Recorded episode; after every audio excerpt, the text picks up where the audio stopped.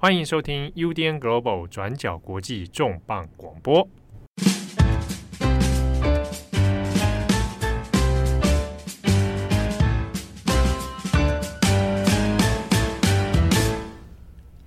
Hello，大家好，欢迎收听 UDN Global 转角国际重磅广播的重磅一页书单元。我是编辑佳琪，我们呢已经很久没有更新这个重磅一页书的单元了，因为大家看书的速度有点逐渐下滑。那这一次呢，就是很兴奋可以做这一本书，那也邀到了一个非常非常棒的一个重磅的来宾。那这位来宾呢，也是我们转角国际的专栏作家，那他呢也是中央研究院的民族学研究所助研究员。刘文老师，那刘文老师呢？他擅长的领域是性别跟族群。过去呢，也帮我们撰写过许多关于美国的亚裔啊，或者是美国酷儿等等的研究。那当然，在老师自己的脸书那个专业上，也常常会有很多好看的影评跟书评这样子。好，我们先请老师来自我介绍。嗯，大家好，我叫刘文。那像刚刚呃佳琪说的，我自己的研究就是做亚裔美国人的。呃，政治参与，那我也有做库尔理论，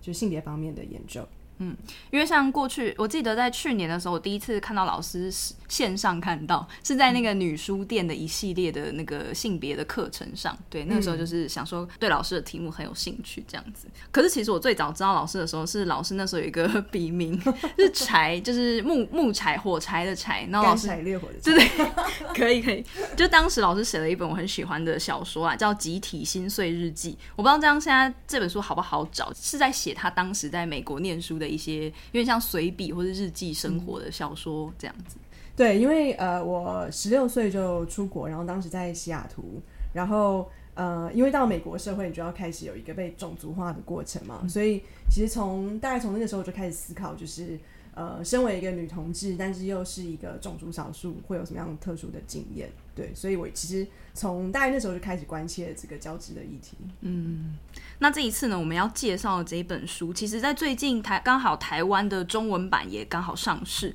那它呢是一本就是关于在美国的亚裔，尤其作者呢，他是一个其实算是美韩混血啦，就是这样子的一一个女歌手。那她所出版的散文集，那这本书呢，其实书名我是觉得还蛮诗意的啦，叫做《Crying in H Mart》。中文呢，可能如果直接翻的话，会叫做在。韩雅隆超市哭泣。那所谓的这个 H Mart 呢，就是在美国一个算还蛮有规模的韩国超市里面，可能就会真的有大水族箱在卖活海产啊、龙虾什么这样。那也会有专门放那个邦呛，就是那个韩国的一盘一盘那种小菜的冰箱。那里面也会有各种亚洲泡面啊、韩国很有名的水梨啊等等这一些这种很多韩国食物的超市。那这个作者呢，叫做 Michelle Zoner，他是一个美籍的韩国与美国的混血儿。那他同时呢，是也是美国近年一个蛮有名的独立乐团，叫做 Japanese Breakfast，就是日本早餐的主唱。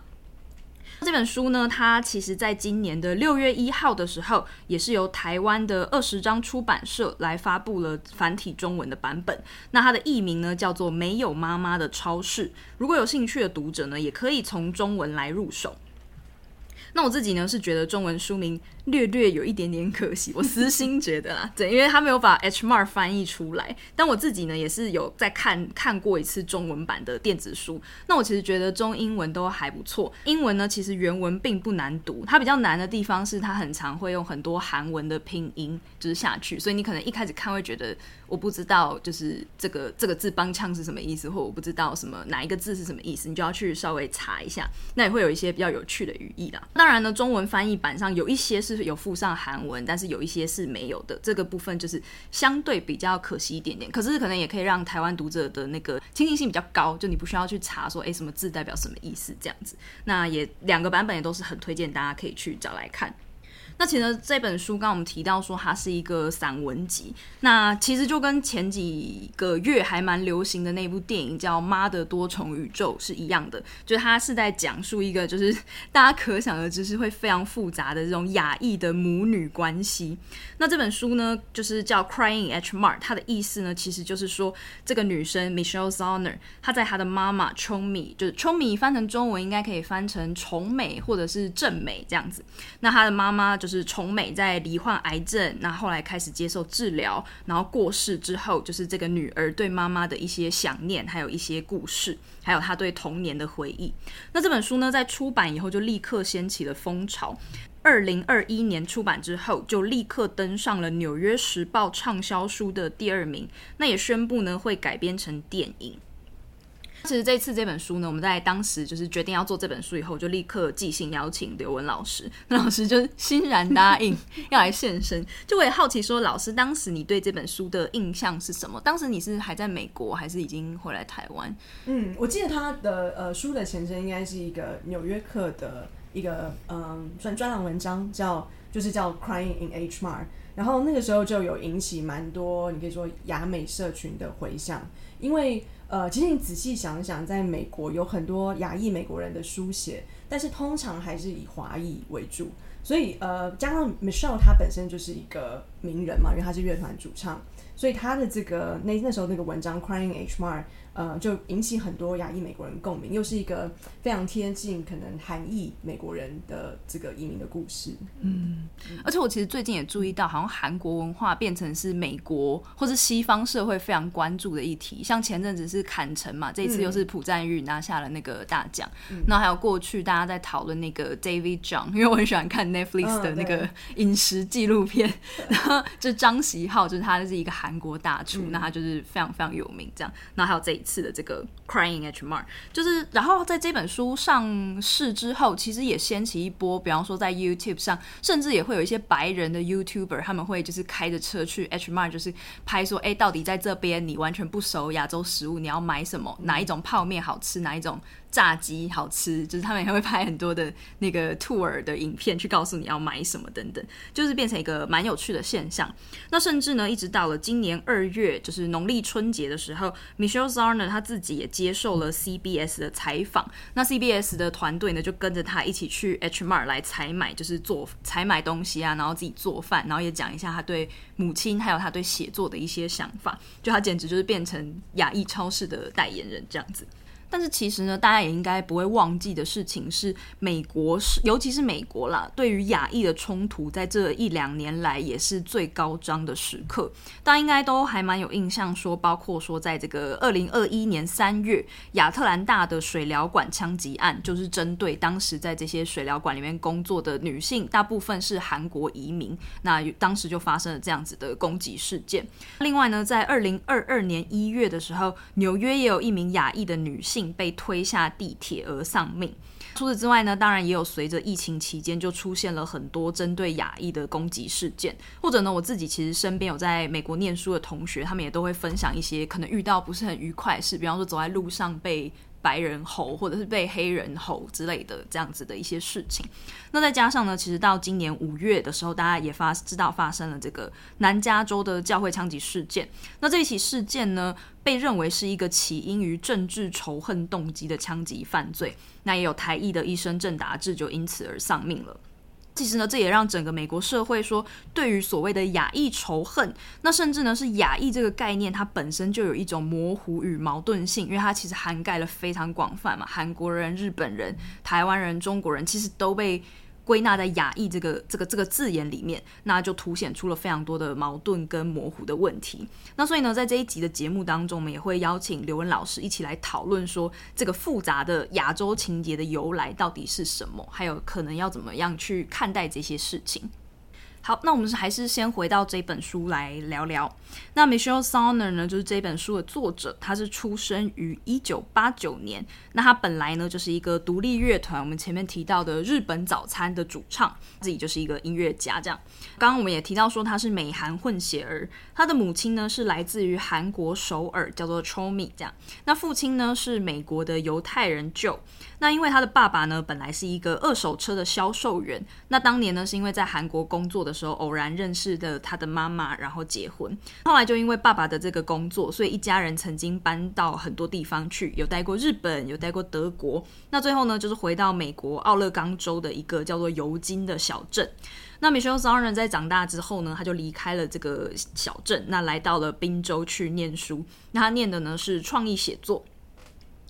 在二零零五年左右，其实那个时候还在念高中，十六岁的 Zoner 他就开始了他的这个音乐的练团生涯。那他陆续呢成立过好几个乐团，一直到二零一三年，就是这个独立乐团日本早餐才成立。他的风格呢，其实就是有一点点电器加梦幻，其实就是现在我觉得是美国独立音乐还蛮常见的或者蛮流行的一种风格啦。那乐团直到现在都还是非常的活跃，也陆续有很多的作品。在二零一八年，Michelle Zoner 他在接受采访的时候呢，就有曾经提到过说，团名叫做“日本早餐”，其实本来就是想要开一个玩笑，因为在美国，大家就会觉得你长得就是亚洲人，大家其实分不出来你到底是哪一国人。他也想说要利用这样子的身份来，就是有点像自嘲大家对于亚裔的想象。他在接受采访的时候呢，他就说他的构想是要一个很美国的东西，就是 breakfast，然后再加上一个美国人觉得很有异国情调的东西，就是 Japan。那反正就是大家常常误认为他是日本人，那他就说好吧，那就那就那就这样。反正呢，我还可以靠说到底谁知道我是韩国人这件事情来判断谁是我真正的粉丝，这样子。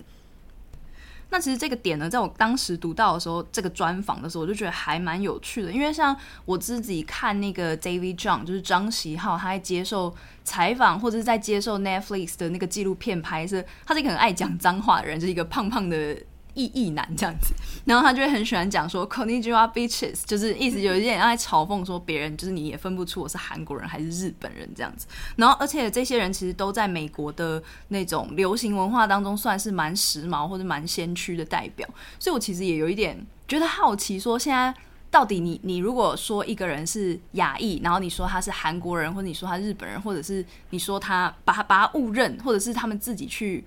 玩弄这种身份的印象是是一件很时髦的事，还是是一件很冒犯的事情？我有点不是很确定。我觉得准则就是，如果它是来自于压抑本身，它就是一种比较好笑、有点自嘲的那种意味。嗯，但为什么这些可能做食物啊，可能跟消费比较有关，他们会特别喜欢用日本的？呃，符号跟形象，其实如果你在很多美国郊区，你会看到很多餐厅就叫 Tokyo Garden，对不对？但是里面绝对不是日本菜，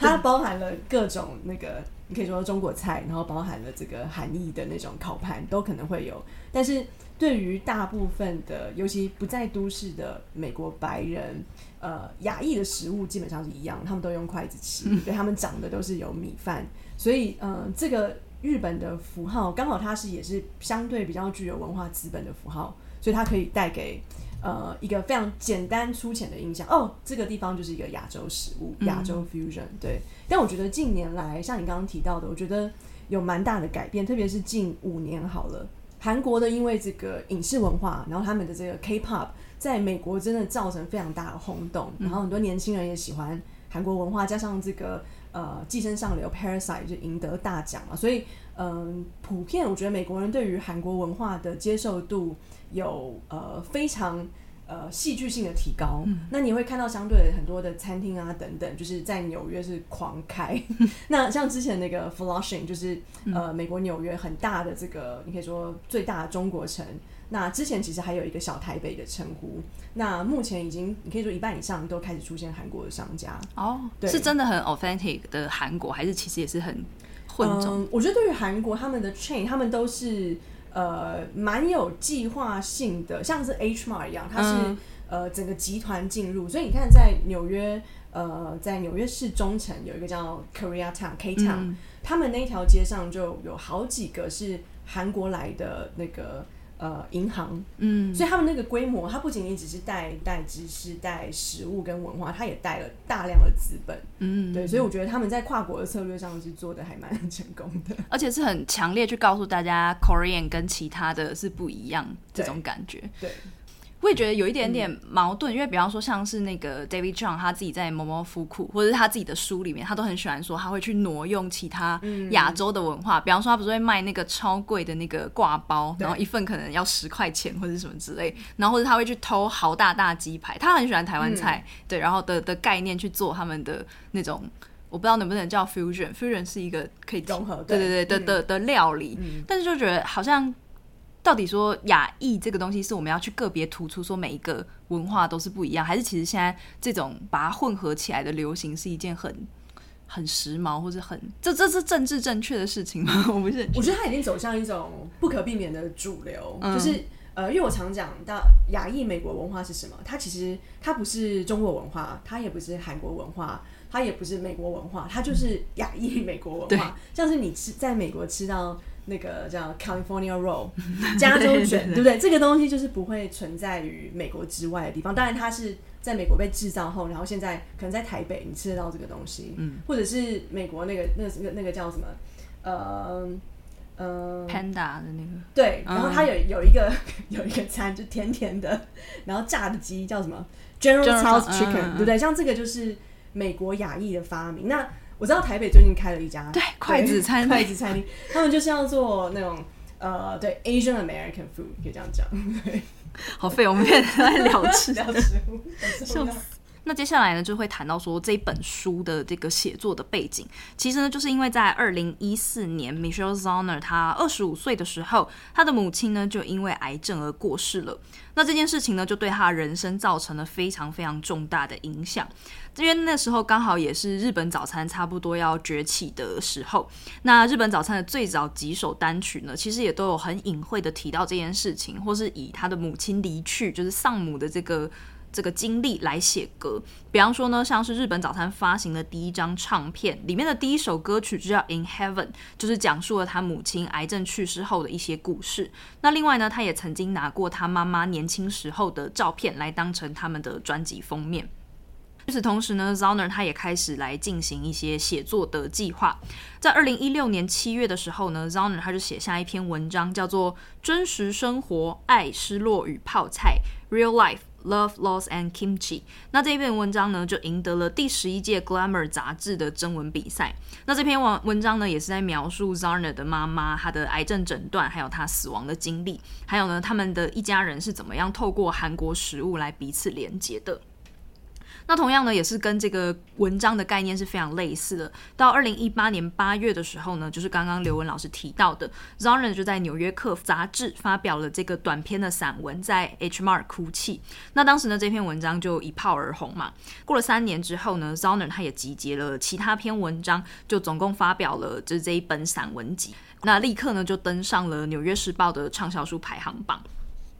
其实，如果你去翻开这本书的话呢，第一篇就是 Crying H m a 这一个文章。不过，这个文章其实当时就已经在网络上疯传了，很多人都对这个文章本身是不陌生的。里面的很多情节，就包括他其实这篇文章其实就在讲说，母亲过世以后，他觉得自己跟韩国的文化已经没有连接了，所以他在一个人去韩国超市的时候，他就会很迷惘。就以前他们曾经一起走过这些装了很多海鲜的大大水族缸啊，我们一起走过了那个冰箱啊，我们会讨论要买什么东西。或者是 H m a r 下面的美食街，我会看到很多像我们一样的韩国母女母子在吃饭，就是这些都提醒我你已经不在了，等等这样子。那但是你如果继续读下去很多篇的话，其实这本散文集它很巧妙，就是每一篇都是不同的食物的记忆地图。那还有呢，他对他的故乡就是首尔的一些想象，那还有他自己过去可能回首尔外婆家的一些记忆的一种美食的朝圣之旅。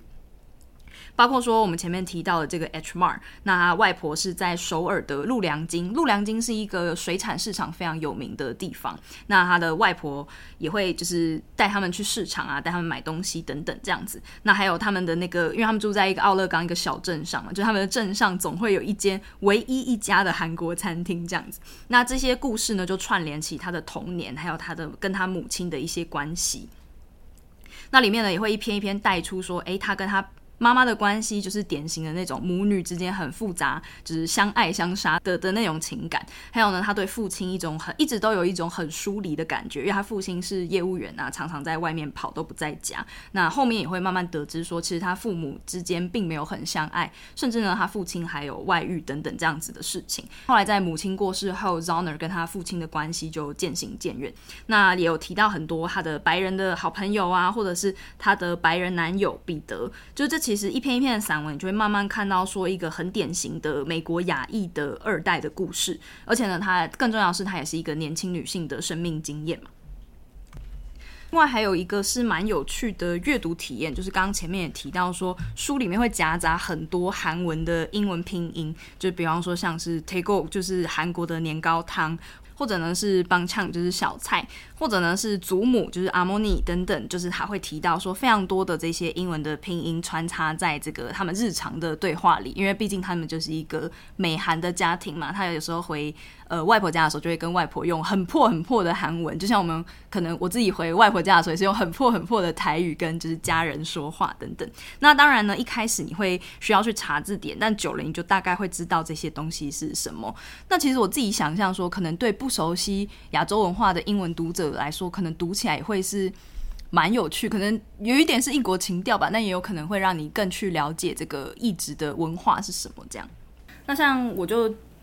挑几篇我自己觉得读起来还蛮有趣的文章，比方说呢，像第一篇的那个 Crying H Mart 嘛，他故事就是在讲他去 H Mart 买东西的时候的。的一些经历，就是他会写到说，这间超市就是很明显有一个怪怪的味道，就是因为就是毕竟韩国的很多食物，就是可能对美国的白人来说会是蛮奇怪的，有很多海鲜的味道啊，或者有很多泡菜有腌制的味道等等。但是呢，他写说这些味道每一个地方都会让我想起母亲，那他会知道说海妈妈总是会知道说海带那种干货是放在哪一条走道上，或者是哪里会有小菜的冰箱等等。那他在妈妈过世之后，一个人就是照着一些网络上。查来的自己也看不太懂的韩国食谱，要怎么样在 H Mart 里面去做出这个一样的菜肴？那它里面呢，这边特别提到了海带汤这个食物，因为呢，海带汤在韩国就是一种被认为是那个产妇在坐月子的时候要喝的汤，因为他们认为就是这可以让产妇就是身体恢复的比较快，所以在日在韩国呢，就是生日的时候，大家也会喝海带汤来庆祝母难。那 Michelle Zauner 呢，他就写到说，哎，那之后就是我要在煮这个海带汤的时候，是不是就是象征着我已经不知道要问谁，我我要我要怎么煮菜了？是不是就象征着我跟韩国文化的一种断联？那当然，在后面他也会提到说，他也透过自己的一些学习啦，他其实是 YouTube 上面学做菜，就是慢慢重新找回自己跟韩国文化的认同。那另外呢，有一篇也蛮有名的，叫《Save Your Tears》，这次应该也是在中文版的时候特别被标出来打。那这句话呢，其实是他妈妈在跟他。有点像在教训小孩讲的话，就是省省你的眼泪。因为呢，他其实在讲说，Sona 他从小是一个很没安全感的小孩，因为爸妈很常出门工作嘛，就是都不在家，所以他其实在家里的时候呢，常常会有一些比较焦虑的心情。例如说呢，他很小的时候，一个人被留在家里，他就会想要拼命的打扫家，把家里打扫的一尘不染，因为他希望爸爸妈妈回来的时候会发现。诶，我们不在家的时候，你一个人做了这么多事，你很棒，等等的。他就是一个很情感丰富的小朋友。但是呢，他妈妈总会教他教训他说：“你要 save your tears，就等你妈妈死了以后，你再哭好了。”那他的意思就是说，你必须要留一点东西给，有一留一点余地给你自己，不要总是像。白人一样把所有的情绪或者把所有的事情心事全部都讲出来，那这跟他天就是天生的那个个性就是非常不一样的，所以他也觉得说，妈妈为什么要一直就是叫我 save my tears？但是故事后来呢，也会慢慢加减提到一些他们家里的一些旧事，比方说父亲的外遇啊等等，那他也才慢慢理解说，哦，他妈妈作为一个韩国人，而且他妈妈是一个没有信仰基督教的韩国人，就是这在美国的韩裔社群里面，他就是少了一个社交的机会，所以他妈妈生活其实是还蛮。封闭的，那他也是从这之后才开始慢慢去理解妈妈。那另外还有一篇呢，我自己觉得蛮蛮可爱的啦，是叫 Double Lid，就是双眼皮。那大家想要双眼皮，其实这一篇文章其实是在讲说他回外婆家的故事。就他外婆家就是在陆良津嘛，陆良津那里就是海鲜水产是非常非常有名的。那 Zoner 呢，因为他是美韩混血儿，所以他常常会有一种格格不入的感觉。就是我在美国的时候被当成是亚裔，可是我回韩国的时候，大家都称赞你皮肤好白，你脸好小，然后你。有双眼皮，你要不要去当歌星？就是他小时候回去的时候，大家都会这样调侃他。那也是他从小就是很想要讨大人欢心嘛，所以他回外婆家的时候呢，就是会跟在阿姨还有他的外婆面前，就是一起吃一些在美国绝对不会吃到的食物，像是鲍鱼啊、海参啊，甚至那个活的小章鱼，还有腌的酱蟹这样子。那一开始呢，只是想要获得大人的认可，但后来呢，他也慢慢开始去接受这些跟美国的白人家庭是不一样的食物。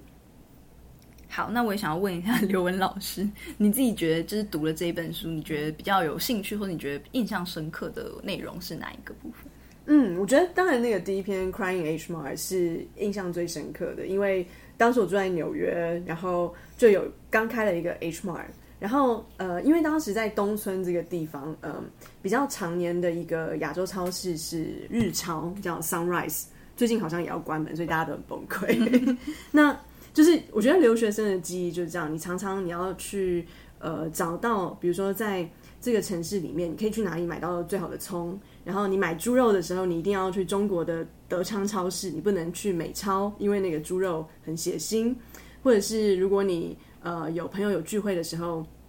你要去日超买这个日超的火锅汤底，所以就是对于这个城市的记忆，很多时候就是分散在这些呃不同的超市里面。所以我觉得 Michelle Zauner，当然他不是留学生，但是他身为这种少数族裔，他有写出呃少数族裔在美国，他可以从呃一个很大的一个以白人为主的社会，然后到了一个超市，那他反而会变成这个超市里面的文化主角。所以有时候你可以跟可能外国朋友，然后去呃这些亚洲超市的时候，你会发现哦，原来我懂很多东西，他们都不知道。对，所以变成强势的那个人，对，你就变成一个文化上有具有优势的人。所以他也讲到他很喜欢去到那边，然后就去念那些那个食材的名字啊等等，然后某种程度就是显示他跟韩国文化的连接嘛，然后也有显示他跟他母亲跟他母亲语言的这个连接。所以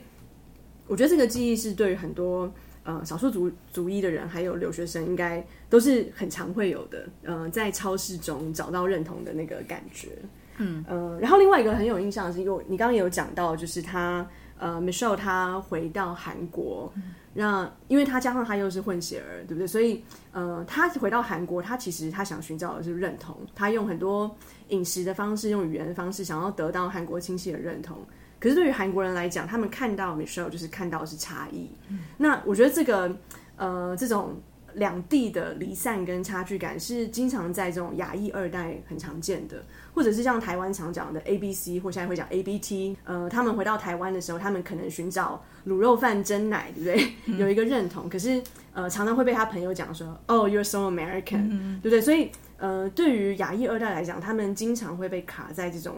呃，非常特殊的离散空间，所以我觉得他处理的呃是蛮好的，然后借由这个食物呃的这种这个媒介去讲到，嗯，然后呃最后一个比较有印象应该是就是他母亲离开之后，然后我记得他呃从 YouTube 要查做呃大酱汤的那一张，嗯、因为呃我觉得那一张还蛮感动，因为你就会想到说。呃，很多的文化开始就是食物，然后到你一个人离开了，然后你剩下的也是食物。就是我觉得他有写出，呃，特别是在这个亚裔美国脉络，就是食物它变成是一个可以跨语言的，然后其实弥补呃一代移民跟二代移民间巨大的这种文化隔阂的一个一个媒介，然后它也是一个很好被记忆跟 consume 的东西。对，所以我觉得他的书基本上他会。嗯，有得到很好的回响。当然，它里面的感情很真实，但是它也写到，其实我们的文化很多都是靠着这个食物来支撑。嗯，像是在《卫报》的一篇评论，它其实就引用了《Crying H Mart》里面，我自己觉得写的真的很好的一段。他就写说呢，当我进入 H Mart 的时候，我并不是为了只想要花一美元就可以买到乌贼或三把葱。虽然好像很多，然后说我是在寻找回忆，我在收集的是证据，证明我体内有一半还是韩国人，他们并没有随着母亲过世的时候一同死去。每一周在这里购物的时候呢，一个一个装满蒜末的大桶子，然后还提到说，全世界就只有亚洲，尤其是韩国，会一口气需要这么多的大蒜末。嗯、那还有呢，随时就可以打开就吃的这种韩国的小菜冰箱，都一直在提醒着 Michelle Sonner 说，随着失去母亲呢，她正在跟自己的韩国文化的记忆脱节。他就写到说呢，如果从今以后我没有办法再打给任何人问说我们家以前都买哪个牌子的海带，那我是不是就不再算是了一个韩国人呢？那书中呢也提到说，就是他会在就是卖海海带放很多海带干货的那个架子那边偷偷哭泣，因为就是他想到就是海带汤就是纪念一个人跟他的母亲，一个人的出生跟他母亲所受的痛苦这件事情。然后呢，在那个 H Mart 的。附近，他那个 H Mart 里面会有那个美食广场嘛，就像我们台湾的那种百货公司的美食街。他就一边吃午饭的时候也一边哭，因为呢，他看到了邻桌的一位妈妈就在那里不断的教导他那个已经成年的儿子到底要怎么样吃他的饭。然后他就写到说呢，这就是韩国女人温柔的终极表现。就其实身为一个台湾人，你应该也可以想到，就是台湾的妈妈其实也有很多人也是就是像像 Michelle 的妈妈是这样子，嗯。那前面有提到说，就是因为他母亲的过世，所以他感觉到自己好像跟韩国的文化逐渐断开了过去的这个羁绊，尤其是他的外婆，还有他的一个阿姨恩美阿姨，然后还有他妈妈都相继过世。这样，那他就提到说，其实，在书的后面也会发现，Michelle Zauner 他找到了自己去疗愈或者是自己去治疗自己的一个方式，就是刚刚前面刘文老师提到，他去看了一个韩国的 YouTuber 做菜的 YouTuber，叫做 Munchi，就是这一位。Monchi 呢，他是被《纽约时报》形容是韩国 YouTuber 界的 Julia Child，就是会教大家做很多家常韩国的家常菜，这样子，就是一个胖胖的一个妈妈，就是妈很像妈妈的那种的的的一个 YouTuber 这样。那在烹饪的过程当中呢，Zauner 他就会想到已经离开的那些家人，包括呢他的阿姨恩美，就是在吃韩国炸鸡。因为他大学的时候曾经有一段时间交换去韩国念书，那时候就只有他跟这个没有出嫁的阿姨一起住在一起，就像那个单身女子公寓这样，嗯、他们就一起订韩国炸鸡。然后呢，还有他的妈妈在首尔就是会吃这个刀削面，然后呢，还有他的祖母就会一直吸大口大口的吸着炸酱面。然后他家人也跟他说呢，就是你离去的这些。外婆跟阿姨还有妈妈，他们现在应该在天堂都过得很快乐，就是一定要在喝烧酒啊，就是吃炸酱面啊，然后打花牌等等这样子。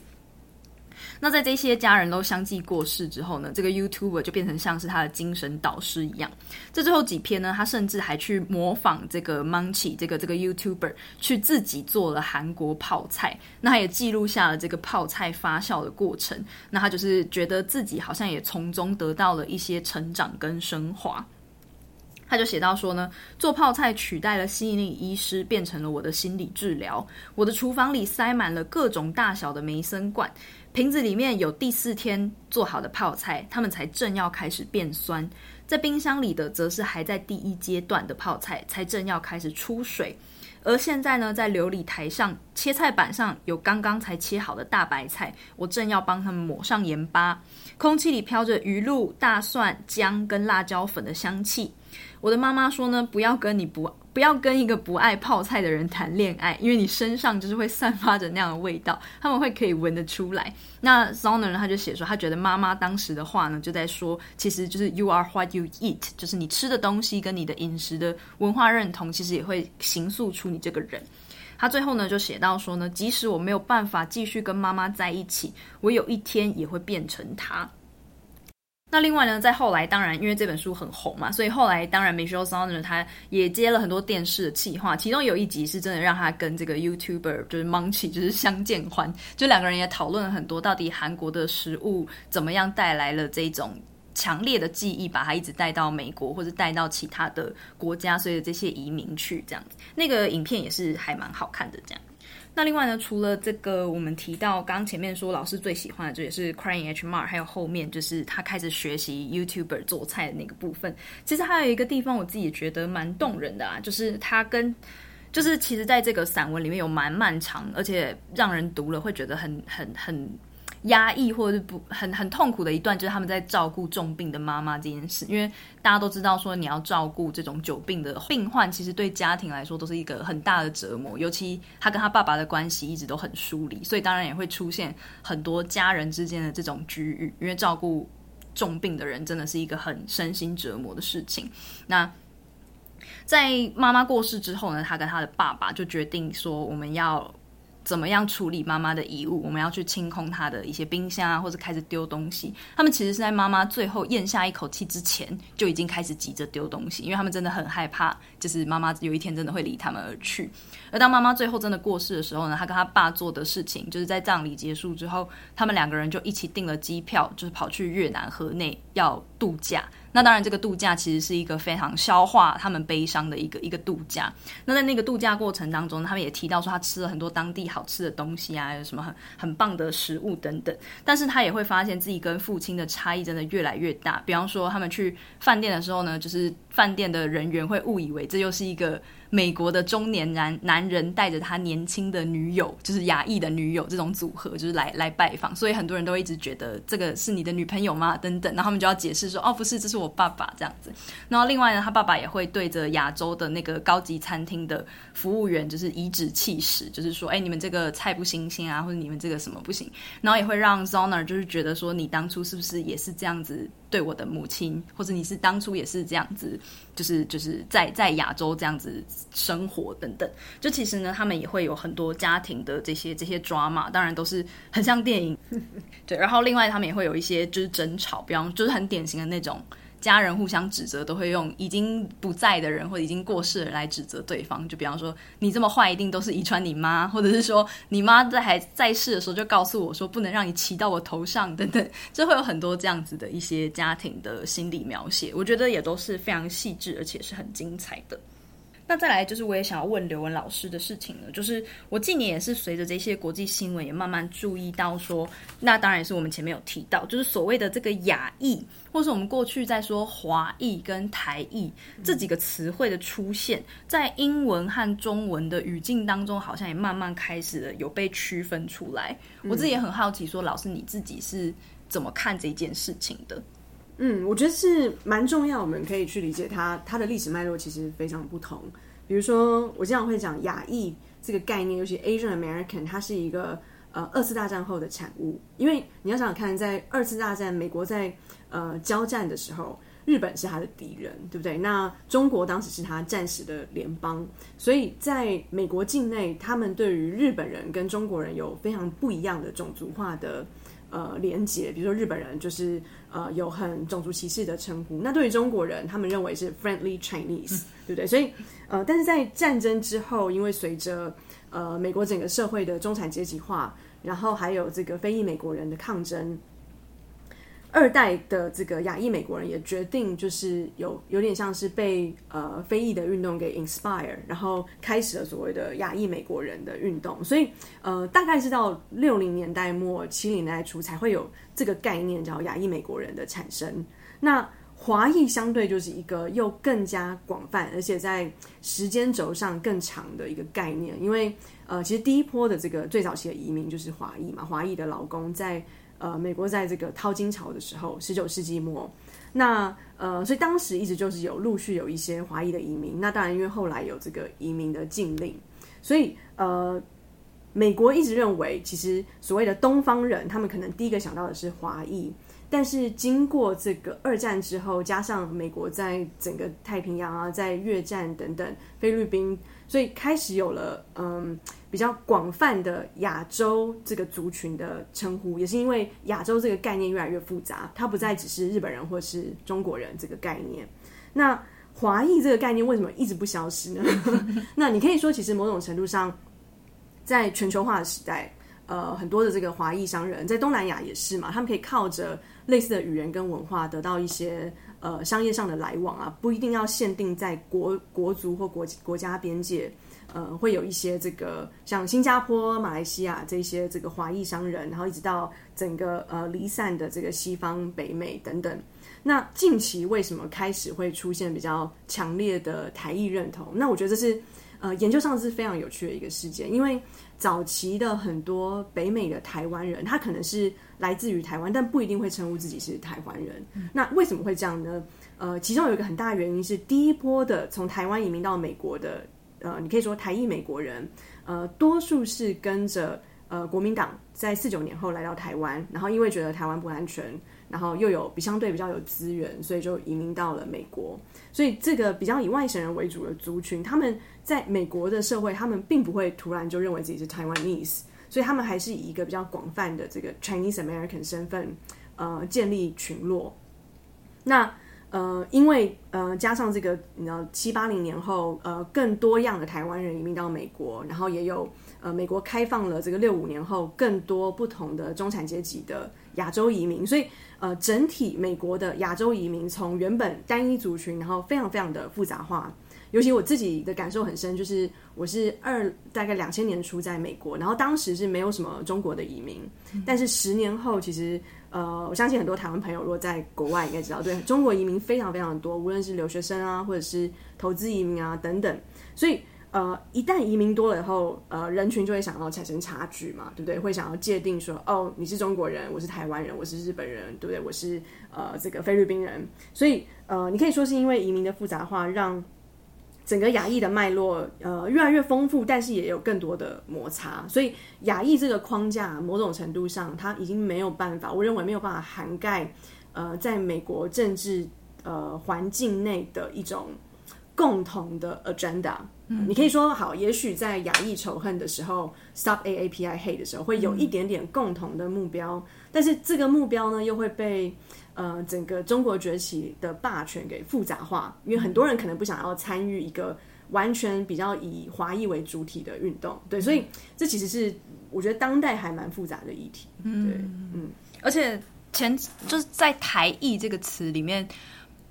我印象很深刻，是我们之前曾经做过一个那个拜登刚上任的时候，他不是任命戴琪？那当时就我们就报道的时候，我们就是写到华裔，然后我们就立刻收到 message 说，请你更正，他是台裔，就是请你不要说他是华裔。然后当时我就印象很深刻，后来我们也有稍微在做后续的修改，但我没有想到说这件事情哇，已经是变成是一个非常重要的证明跟认同的一个、嗯、一个变化。嗯，而且因为早期的移民，他们多数仰赖传统媒体嘛。那其实像联合报系，他们就有这个 不同的这个报纸，或者是其实呃，中国也有投资很多的不同的这个呃，你可以说呃，以报纸为主的媒体。但是现代年轻人他们接触的不再只是传统媒体的资讯，有 podcast 对不对？有网络等等，所以很多年轻二代台裔美国人认同，他也是从这种你可以说跨国的呃文化交流来的，嗯。另外就是老师刚刚有提到那个 Stop AAPI Hate，就是在过去，因为大家也知道说，过去两年就是其实对于这个美国的亚裔仇恨犯罪的数字是大幅上升的。他们就曾经统计呢，在这个二零二零年三月到二零二一年的十二月，就已经收到超过一万起是针对亚裔的攻击事件。不过呢，其实针对这个 Stop AAPI Crime，他们就是也有人认为说里面可能也还藏有黑数嘛，尤其像我们前面提到，亚裔本身是有很高的抑制性的。那比如，例如说呢，在过去刘文老师有提到说，从南加州今年五月的叫做教会枪击事件到现在呢。Stop AAPI Hate，他们是当下是没有发声明的。那一直到五月二十六日呢的时候，他们才发表声明，而且也是把这起事件跟其他的，因为后来也有发生另外一起在达拉斯的韩国社群的枪击事件，是把好几起事件混在一起讲。那可能就是相对来说没办法很清楚的体现这些事情的背后的脉络。对。好，那当然，其实在这本书当中琢磨很多的，也包括这种亚裔的母女之间的这种情感纠结。就像其实前阵子老师也写了一篇很精彩的，在分析这个《妈的多重宇宙》的影评，也被很多媒体就是高度热烈转载这样子。我自己也很好奇，说老师会，老师你会觉得说，现在是不是很流行描述这一种母女之间的爱恨交织的感觉？因为尤其是亚裔的母女，她们关系是很紧密，但是又很容易互相。仇恨好像也怪，就是互互相有一些局语，就是你觉得这是一个什么样的热潮，或者你从中有看到什么？因为毕竟其实任何在美国跟牙医相关文化，真的很难脱离家庭的叙述。嗯，我其实对这件事情有点厌烦。对 对，就像从呃，你刚刚有提到那个 Joy Luck Club 祈福会开始，嗯，对，已经快三十年了，那那就是完全三代母女的纠葛。那因为。呃，母女的纠葛通常都可以带入就是爱的话题嘛。嗯，那爱是一个大众最能够接受的议题，无论是好的爱、不好的爱，或是纠结的爱，所以很多的故事还是会回到呃这个爱跟亲情的层次。那特别是因为在美国这个跨文化的脉络，亚裔被认为最不一样的地方就是他的家庭，他的家庭形态，包含这个家庭的凝聚力。所以才能，比如说很多的这个刻板印象，就是因为他们这个家庭的凝聚力非常的强烈，所以他们才能够存这么多的钱，所以亚裔才是这个全美国真的是平均收入、家庭收入最高，甚至高于白人的家庭嘛。还有学历，平均学历，平均学历，对，因为这个儒家的影响，对不对？所以每一个小孩都一定要 A plus plus plus，然后还有虎妈这种形象，其实你可以你想一想，他其实完全都。没有办法跟这个亲情跟家庭脱钩，那也是整个跨文化脉络，它是在美国人觉得最不一样的地方。嗯、对，但是有有时候讲久，它也会变成是一个，好像任何议题你很难跳脱。我今天可以做一个回家废婚的？好像就没有办法拍成，嗯、还需要再奋斗很多年才可以上映。是。那另外呢，在这本书的最后，其实 Michelle Zauner 他自己有附了一个歌单啦，都是他在书中提到的几首歌。比方说，他跟他妈妈会在就是看电视的时候合唱 Celine Dion 的歌，就是很可爱。对，那也有就是里面就是 Japanese Breakfast，他后那后来就是以这个 Michelle 的妈妈来为灵感来写的歌。那我也想要知道说，如果我们来开一个。跟这个 Crying H Mart 有关的延伸书单或者片单，就你会推荐哪一些？也是在探讨这种美国亚裔成长啊，或者认同，或者社群之间的这种作品。嗯，我自己很喜欢的一个片是台裔美国人拍的，叫《面子》（Saving Face），然后它是美国的第一部呃亚裔女同志片，也就是它不是只是。亚洲来的女同志电影，它是亚裔美国人的女同志电影，嗯、对，非常特别，因为它其实主要讲的是纽约的一个呃家庭，一个单亲妈妈跟她非常认真变成外科医师的一个女儿，你看又是好累，过度成功，嗯、对，然后跟她出柜的过程啊，然后出柜的过程怎么连带的让她母亲也去面对自己非典型的关系，所以、嗯、呃，它是一个爱情喜剧片了，它它的里面的政治意涵可能没有到那么高，但是。在我觉得是在整个，如果要了解亚裔美国人文化，它是一个非常棒的，而且又具有这个同志的交织的故事。嗯，就我个人很喜欢。嗯，就一个，对不起。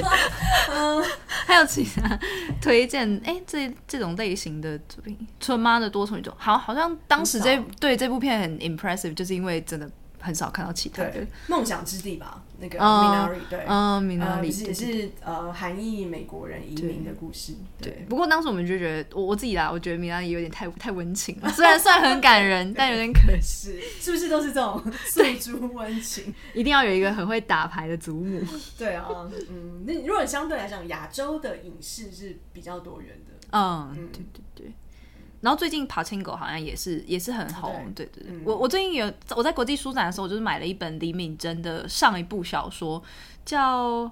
Free Food from Millionaire》，就是他也是在讲一个纽约的女生，他们家是开洗衣店的，但是他们是韩国人，然后他想要力争上游的故事，就是跟 Pachinko 是完全不一样的作品。呃、但 Pachinko 他有在美国吗？我我以为他是他是在讲日本的韩国人，日本的朝鲜。对对对对对对，他们只是刚好因为最近那个 Apple Plus 上映，所以也蛮多人在讨论。嗯，对对，我有我有买了，还没看那个，太多书还没看。好啦，今天很谢谢刘文老师来我们的重磅广播，谢谢老师，谢谢。那也很希望就是大家如果有任何的就是 feedback，也都可以留言或者是在转角国际的这个私讯让我们知道。好，感谢大家的收听，我是编辑佳琪，我们下次再见哦，拜拜。感谢你的收听，想知道更多详细资讯，请上网搜寻“转角国际”。